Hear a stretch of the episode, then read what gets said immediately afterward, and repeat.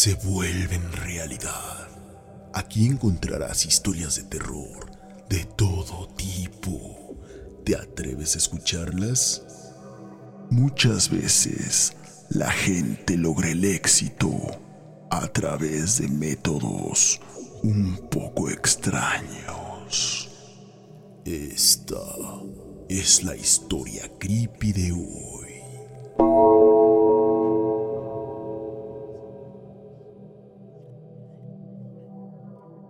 Me llamo Francisco. Cuando tenía 12 años y entré a la secundaria, debido a cómo me trataban, pude llegar a la conclusión de que mis padres no me querían. Quizá crean que era normal que yo pensara eso debido a mi edad y todos los cambios que ello conlleva, pero les juro que no. En verdad me portaba muy bien, hacía todo lo que mis padres decían, pero aún así ellos me trataban como si fuera un chico problema. No podía estar fuera de casa después de las 5 de la tarde. Mm, no me permitían salir a jugar con mis amigos, ni tampoco que alguien me visitara a la casa. Prácticamente solo salía para ir a la escuela. Llegaba y me ponían a hacer tarea, las labores del hogar, limpiar el patio, mi cuarto, lavar los platos y demás cosas. De niño no me compraban juguetes. Recuerdo que la vez que les pedí un videojuego me regañaron. Cuando me castigaban eran muy duros conmigo. Aunque no me pegaban, sí me decían cosas muy hirientes. Me mandaban a mi habitación y no me dejaban ver la televisión. Como les comentaba, cuando entré a la secundaria no conocía a nadie. Mis compañeros parecían buenos muchachos, pero debido a la situación en mi casa, no me gustaba ser amigos. ¿Qué caso tenía? Si alguien me caía bien y luego me invitaban a su casa o a algún lugar, mm, no podía ir. Y eso me hacía sentir muy mal. En los recesos me la pasaba solo, leyendo o haciendo alguna tarea. Era lo mejor para mantener mi mente distraída y no hacerme ilusiones de tener amigos. Un día, durante un receso, me senté a comer mi sándwich en un lugar que no solía visitar, apartado del tumulto de las canchas de básquetbol. El lugar era tranquilo y solitario. Frente a la banca donde me sentaba estaba una oficina que decía trabajo social, y dentro de esa oficina pude ver que se encontraba un hombre joven, como de entre 25 y 30 años aproximadamente. Estaba sentado en su escritorio escribiendo algo. En ese momento, yo no tenía idea de cuál era la función que tenía el Departamento de Trabajo Social, pero ese lugar era muy tranquilo, así que decidí ir a esa banca durante los siguientes recesos. Un día, mientras estaba sentado, como siempre, comiendo mi lunch y leyendo, de repente llegaron unos chicos de tercer año obviamente mucho más grandes que yo, y comenzaron a molestarme. Y en ese momento, cuando uno de ellos se disponía a darme un golpe, escuchamos una voz. ¡Hey, jóvenes! ¿Qué están haciendo? ¿Qué acaso no les enseñaron a respetar a los alumnos más pequeños? Si los vuelvo a ver molestando a este muchacho o a cualquier otro, se las van a ver conmigo. Aquellos jóvenes se fueron corriendo del lugar. Hey, chico, ¿estás bien? Si te vuelven a molestar, eh, solo dime y yo me encargo de ellos. Me llamo Luis, de Trabajo Social. Soy el psicólogo de esta escuela. Desde hace algunos días veo que te sientas solo frente a mi oficina. ¿Qué acaso no tienes amigos? En ese momento, yo solo moví la cabeza diciendo no. Oh, entiendo. Yo también solía ser como tú. Si tienes problemas con algún compañero, maestro o en tu casa, puedes venir a mi oficina y charlar conmigo al respecto. Con gusto te ayudaré. Mm, para eso estoy. Ese es mi trabajo, ayudar a chicos como tú. Después de aquella plática, me sentaba todos los días frente a su oficina, solo que ya no éramos desconocidos. Yo lo saludaba, él me devolvía el saludo y seguía con sus actividades. Nunca vi que algún chico se acercara con él a platicar o a contarle sus problemas. Bueno, sé que es difícil que un muchacho se acerque a un adulto para platicar de cosas personales y privadas, pero aquel psicólogo, por lo menos a mí, Eh, sí me inspiró confianza después de que me defendió de aquellos bravucones.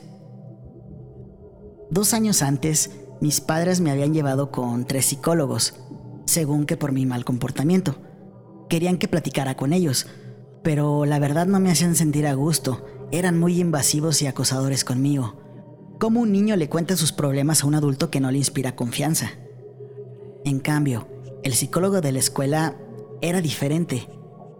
Diario nos saludábamos, no era hostigoso como los otros psicólogos que conocía, respetuosamente mantenía su sana distancia conmigo, lo cual me hizo animarme para ir y contarle mis problemas. Quizá no los resolvería, pero al menos podría desahogarme con él. Así que un día reuní el valor suficiente para ir a su oficina y charlar con él. Hola Paco, ¿cómo estás? Pasa. ¿En qué puedo ayudarte? Me dijo con voz tranquila y entusiasta, lo que me hizo sentir aún más en confianza. Eh, disculpe, me gustaría charlar un momento con usted. Así que me senté frente a él y en menos de lo que duró el receso, le platiqué de mis problemas en casa, de cómo me trataban mis padres, cómo sentía que no me querían por su forma de ser tan fríos conmigo y pasó algo extraño. Yo pensé que me interrumpiría haciéndome preguntas como los otros psicólogos, pero no fue así. Él solo se dispuso a escucharme atentamente todo lo que yo le decía. Cuando terminé, creí que me dirían lo que me decían los otros psicólogos, que mis padres sí me querían, que no sabía apreciar los sacrificios que ellos hacían por mí, que debería valorarlos más y todas esas letanías. Pero él no fue así. Sabes, mm, yo soy el mejor psicólogo escolar de todo el mundo. Te prometo que arreglaré tu problema. Claro, si tú quieres y estás dispuesto a cooperar. Está bien, pero ¿cómo los arreglará? Le pregunté. Mm, tengo mis métodos y son muy efectivos. Te prometo que en un mes la relación que tienes con tus padres cambiará para bien. Te demostrarán más su amor te apreciarán más y todo esto de forma definitiva. En ese momento volteó, sacó un expediente y comenzó a escribir algo. Y mientras lo hacía me dijo, Ok, pero para que todo esto resulte, tendrás que prometerme que harás todo, absolutamente todo lo que yo te diga, sin cuestionarme. Y lo primero que harás es regresar mañana a mi oficina terminando las clases.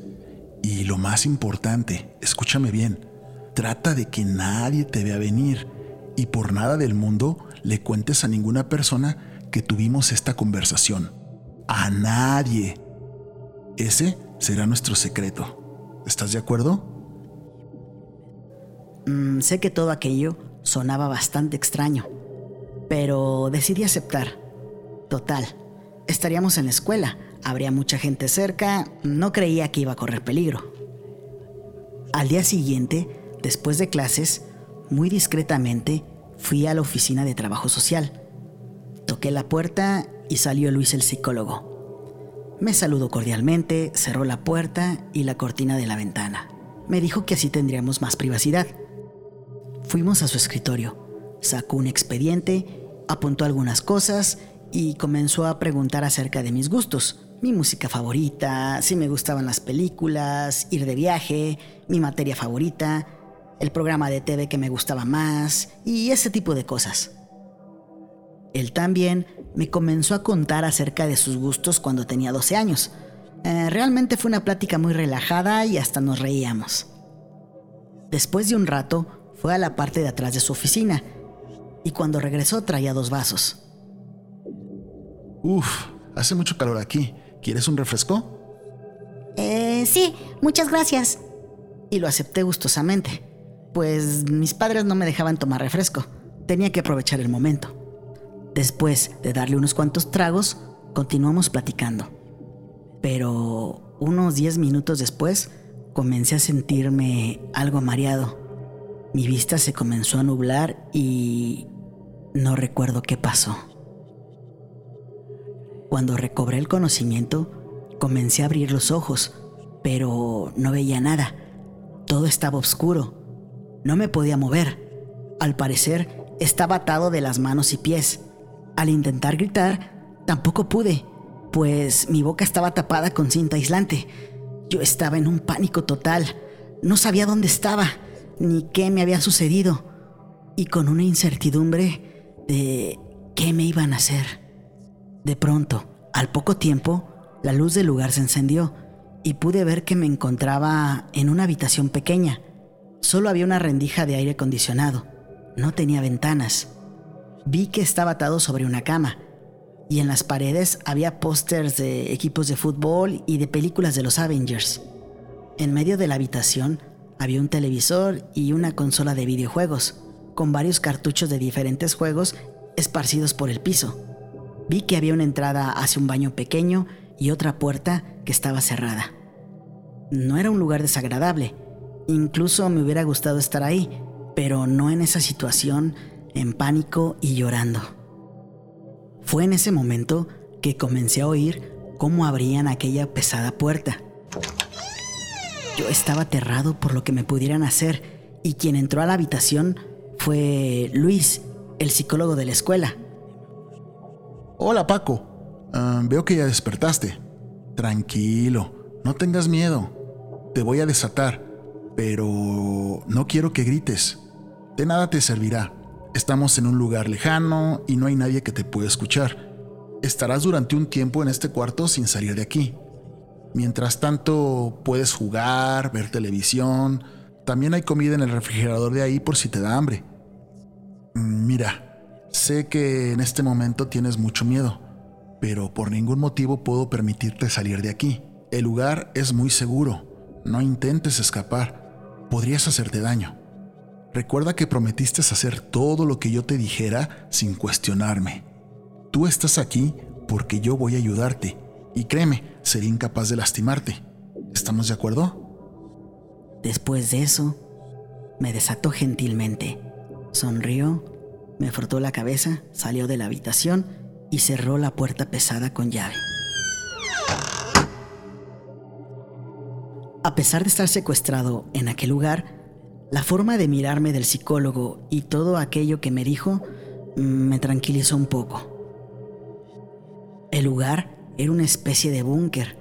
No había manera de que yo pudiera salir de ahí. Permanecí varias horas sentado, callado, tratando de procesar todo aquello que me había pasado, pero al final mm, no pude más. Me cansé. Y pues para no aburrirme, conecté la consola de videojuegos y me puse a jugar. Después de unas horas, el psicólogo de la escuela regresó con dos platos de comida y se sentó a cenar conmigo. Eh, disculpe, ¿por qué me tienen secuestrado? ¿Cuánto tiempo me mantendrá aquí? Ay, Paco, no estás secuestrado. Te estoy cuidando. Pero no te preocupes, estarás aquí unas cuatro semanas aproximadamente. Yo vendré diario a ver cómo estás y a traerte comida. Tú solo tranquilízate y no intentes escapar. Ya verás, todo va a salir muy bien, amigo. Ah, por cierto, también te traje un cambio de ropa. No querrás estar con ese feo uniforme escolar todo el tiempo, ¿verdad? y así estuve por varios días, encerrado en aquel lugar. Dos veces al día, el psicólogo de la escuela venía a verme y cenábamos juntos. Incluso hasta comencé a hacer amistad con él todo aquello realmente era muy extraño. Mi única ventana al mundo exterior era aquel televisor que estaba en la habitación. Así que un día, mientras buscaba algún canal interesante, vi algo que llamó mucho mi atención.